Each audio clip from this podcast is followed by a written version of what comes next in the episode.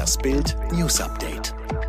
Es ist Donnerstag, der 16. Juni und das sind die Bild-Top-Meldungen am Morgen. Bewahrten Richter Merkel vor früherem Urteil? So schwört Putin die Russen seit Jahren auf den Krieg ein. Hier traf sich die Crème de la Trash, Bild auf der schrillsten Party Berlins.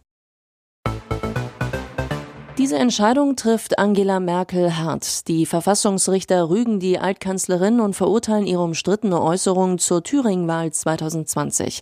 Merkel habe mit ihrem Kommentar zur Wahl des FDP-Politikers Thomas Kemmerich zum Thüringer Ministerpräsidenten klar gegen die Verfassung verstoßen, so die Karlsruher Richter am Mittwoch. Doch warum kommt das Urteil erst ein halbes Jahr nach Merkels Amtszeitsende? Die AfD hatte zunächst auch einen Eilantrag gestellt. Über diesen hätte das Gericht wohl schon im Sommer 2020 entscheiden müssen. Wenn die Regierung nicht vorher die Merkel-Ansagen zu Thüringen von den Webseiten der Bundesregierung gelöscht hätte, damit entfiel die für den Eilantrag erforderliche Eilbedürftigkeit. Grund für die Löschung soll nach Bildinformationen ein dezenter Hinweis aus den Reihen des Gerichtes gewesen sein. 2020 wurde ihr Parteifreund und damaliger CDU-CSU-Fraktionsvize Stefan Habart Präsident des Gerichtes. Im Juni 2021 lud Merkel mit Ministern die Richter des ersten und zweiten Senats zum vertraulichen Abendessen ins Kanzleramt. Das Verfassungsgericht selbst wollte einen langen Bildfragenkatalog gestern nicht beantworten. Ukrainische Hölle, es ist unser Krieg fürs Vaterland, für Putin, die Ukraine in Flammen, erhebt dich Russland. All das sind Buchtitel, veröffentlicht und zu kaufen in Russland. Die gemeinsame Propagandaerzählung dieser und vieler anderer Bücher, Filme oder Computerspiele, der Westen hasst Russland, klassischerweise aufgrund der russischen Überlegenheit.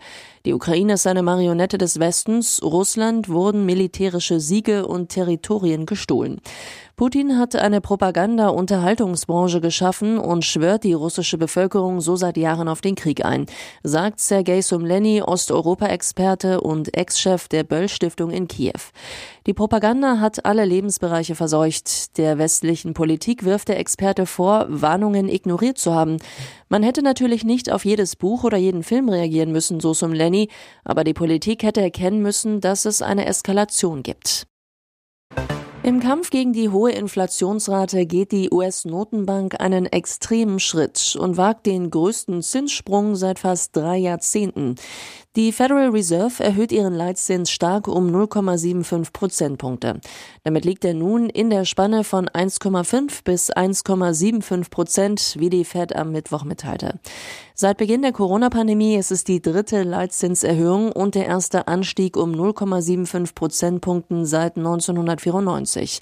Normalerweise zieht es die Fed vor, den Leitzins in Schritten von 0,25 Prozentpunkten anzuheben. Die US-Notenbank rechnet im laufenden Jahr auch mit einer höheren Inflationsrate als zuvor angenommen.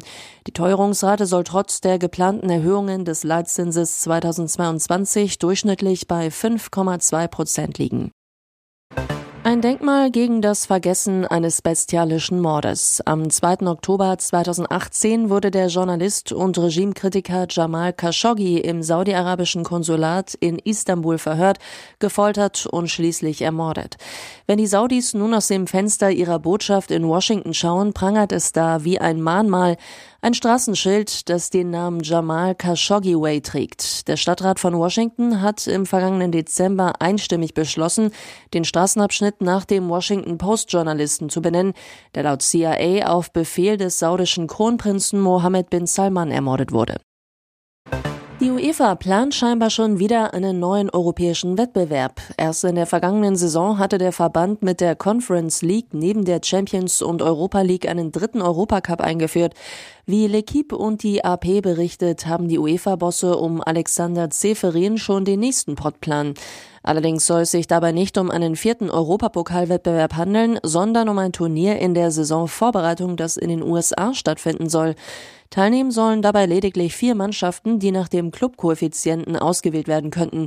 Ein möglicher Plan sieht vor, dass auf jeden Fall der Sieger der Champions League antreten wird. Durch das Turnier mit vier Teilnehmern könnte die UEFA ein Final Four Szenario testen, das in Zukunft auch für die Champions League in Frage kommen könnte. Zuletzt berichtete The Times, dass die UEFA über diesen Modus ab dem Halbfinale nachdenkt. Promi-Alarm auf dem Kudamm, der berühmte Boulevard im Westen Berlins, war am Dienstag Schauplatz der Crème de la Crème des deutschen Unterhaltungsfernsehens. Bei der Eröffnungsfeier der Bellucci Bar feierten alte Showhasen und Busenfreundinnen wie Gina Lisa Lofink, Kader Loth, Jamila Rowe und Michaela Schäfer das Leben. Gesichter glatt wie Babypopos und kaum ein Dekolleté wie Gottes schuf. Eine Burlesque-Einlage im Champagnerkelch durfte ebenso wenig fehlen wie die Party bis in die frühen Morgenstunden. Stunden. Schließlich hatte Adriano Hess geladen, der Gastronome seit 2019 die bessere Hälfte von Erotik-Ikone Michaela Schäfer. Mittendrin feierte auch Ron Bilecki mit seiner Crew.